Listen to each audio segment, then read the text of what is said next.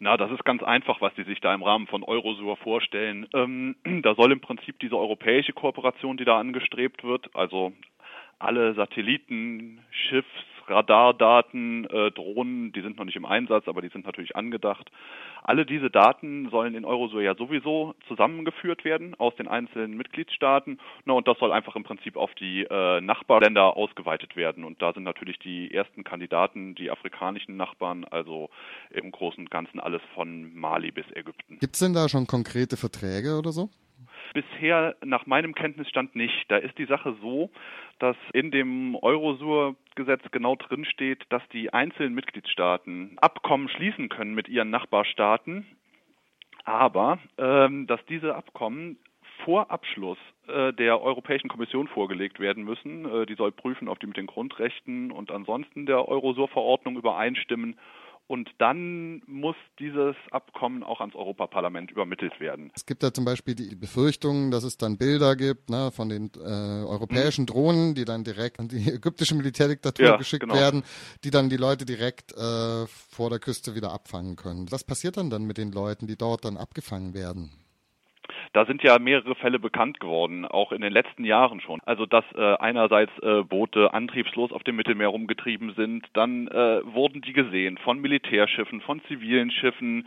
Ähm, die haben die entweder nicht gerettet oder sie haben sie an Bord genommen und direkt nach Libyen zum Beispiel zurückverfrachtet. Da gab es in 2011 einen ganz äh, berühmten Fall eigentlich, das dieser, der dann im Endeffekt vom Europäischen Menschenrechtsgerichtshof gelandet ist und da zu Ungunsten von Italien entschieden wurde. Das ist der bekannte Hirsi-Fall.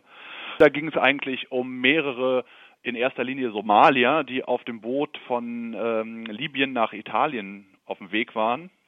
Die wurden aufgegriffen, die wurden an Bord von einem italienischen Schiff genommen. Ähm, die haben da Wasser äh, bekommen, was zu essen bekommen, äh, wurden also erstmal relativ freundlich empfangen, aber dann stellte sich auf der Weiterfahrt raus, dass man sie gerade zurück nach Libyen fuhr.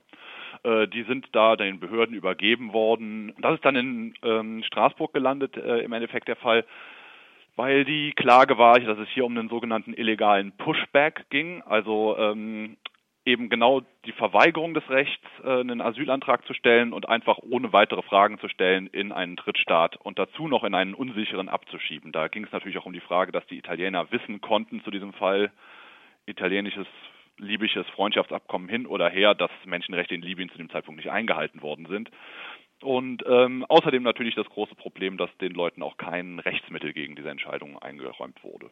Na, und das hat der Europäische Menschenrechtshof ganz klar entschieden. Äh, das war ein Handeln der italienischen Behörden und zwar ein illegales Handeln. Gibt es eine Kontrolle von europäischer Seite? Was passiert mit den Flüchtlingen, äh, die es jetzt gar nicht mehr bis dahin schaffen, die jetzt zum Beispiel schon in libyschen Küstengewässern abgefangen werden mittels Eurosur?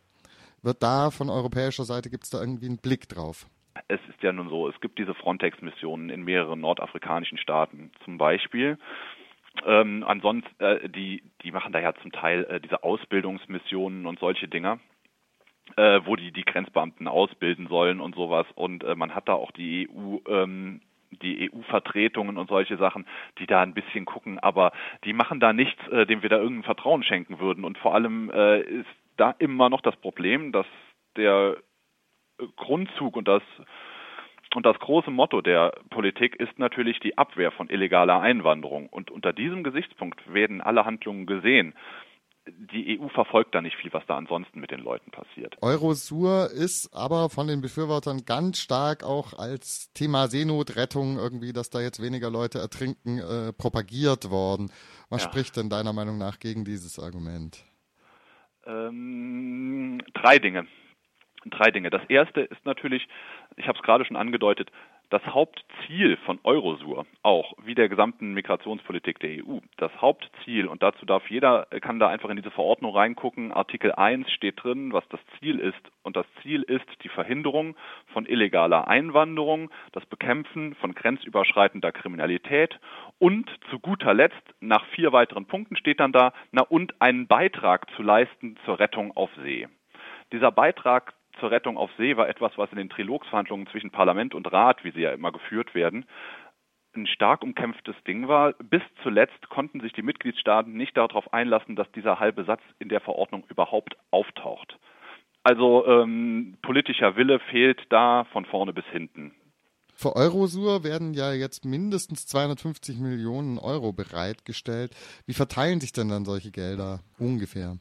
Ein großer Teil geht erstmal ans, äh, an das Budget von Frontex, ähm, weil Frontex sind natürlich die Zentralstelle in diesem System. Ein weiterer Teil ähm, kommt über die europäischen Fonds ins Spiel, ähm, vor allem über den, innere, über den neu zu schaffenden Fonds für innere Sicherheit und auch der Außengrenzenfonds, wo verschiedene Dinge dann gemacht werden können. Also da können äh, Netzwerkprojekte für Grenzbeamte finanziert werden, genauso wie äh, Anschaffungen von technischen Systemen, die dann stehen da solche Dinge wie die Interoperabilität zwischen den Systemen fördern, also dafür sorgen, dass die deutschen und die französischen Daten miteinander austauschbar sind mm, und überhaupt für das Anschaffen der Technik.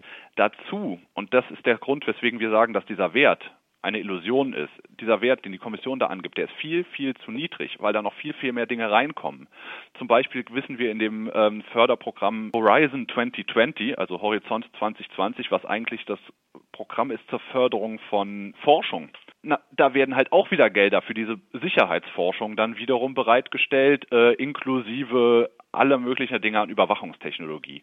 Du hast es gerade angesprochen. Im der Debatte um den mehrjährigen Finanzrahmen, die gerade im Europaparlament läuft, da versteckt sich unser Thema auch, nämlich in den diversen Fonds, die jetzt hier auch diskutiert werden. Mhm. Da verstecken sich ebenfalls Mittel zur Abwehr unerwünschter Migration. Wo verstecken sich die Gelder? Na, die verstecken sich vor allem in zwei Fonds. Ähm, das sind diese beiden sogenannten innenpolitischen Fonds. Das eine ist der Asyl- und Migrationsfonds und das zweite ist der Fonds für die innere Sicherheit. Aus beiden können sehr, sehr verschiedene Maßnahmen gefördert werden.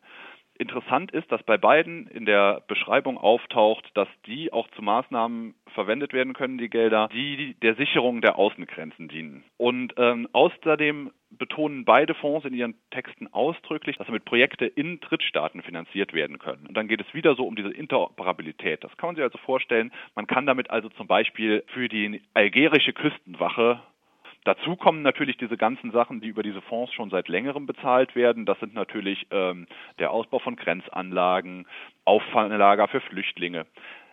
Wenn man sich diese Fonds durchliest, tauchen da auch positive Sachen auf. Man darf jetzt gerade den Asyl- und Migrationsfonds nicht völlig verdammen. Da kann auch die Infrastruktur für Lager und für die Aufnahme von Flüchtlingen etc. etc. bezahlt werden. Nur, und das ist genau die Sache, unsere Erfahrung zeigt auch schon aus der letzten Förderperiode, in Griechenland kann man das zum Beispiel ganz gut beobachten, wenn diese Fonds bestehen und wenn man daraus Mittel benutzen kann für einerseits repressive Maßnahmen, Grenzzäune, äh, Boote und so weiter, und wenn man daraus gleichzeitig die Hygienestandards in den Flüchtlingslagern verbessern kann, dann ist das, was die Staaten im Endeffekt tun, sie schaffen die Boote an, sie schaffen die Technik an, sie schaffen die Zäune an und die Kameras. Und das ist auch der Grund, warum trotz aller Gelder, die auch schon seit Jahren zum Beispiel für Griechenland zur Verfügung gestellt werden, sich dort in den, äh, in den geschlossenen Aufnahmelagern nichts ändert, die ähm, schockierende hygienische Bedingungen haben.